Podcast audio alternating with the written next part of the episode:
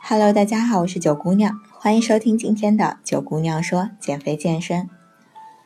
每个人都知道吃粗粮对身体很好，可是绝大多数人吃粗粮的方式都是错误的，你又知不知道呢？所以，我们今天就来讲一讲怎样吃粗粮能够减肥，以及粗粮的一些错误吃法都有哪些呢？粗粮一般被我们分为三大类，第一类是谷物类，就包含了玉米、小米、红米。黑米、紫米、高粱、大麦、燕麦、荞麦、藜麦等等。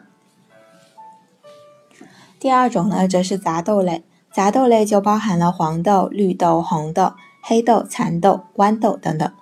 第三种呢是块茎类，块茎类主要包含了红薯、山药、马铃薯等等。粗粮中的谷物类和块茎类主要可以补充人体所需的碳水化合物，所以可以作为米饭和面条的替代品。最佳的办法就是每天的主食中有一半是细粮，而另外一半是粗粮。那么粗粮的错误吃法都有哪些呢？首先是每天只吃粗粮。对于多做少动的现代人来说，和古代人一样天天吃粗粮其实是不现实的。所以每天一半粗粮一半细粮是最好的。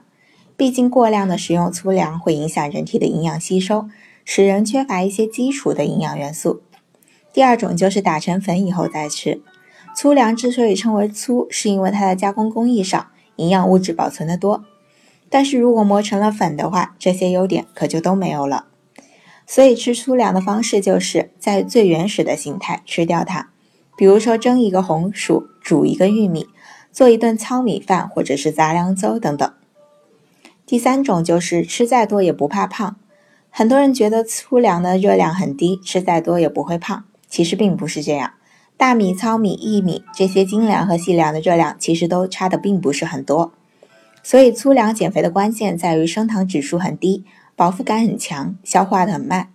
可是吃多了，热量一样还是很高的。如果你除了这些以外，还想知道冬天吃什么可以立马减肥，那么欢迎你打开手机微信，搜索公众号“三九减肥健身学院”，关注以后回复“我要变瘦”四个字。你就知道冬天吃什么能瘦得快了。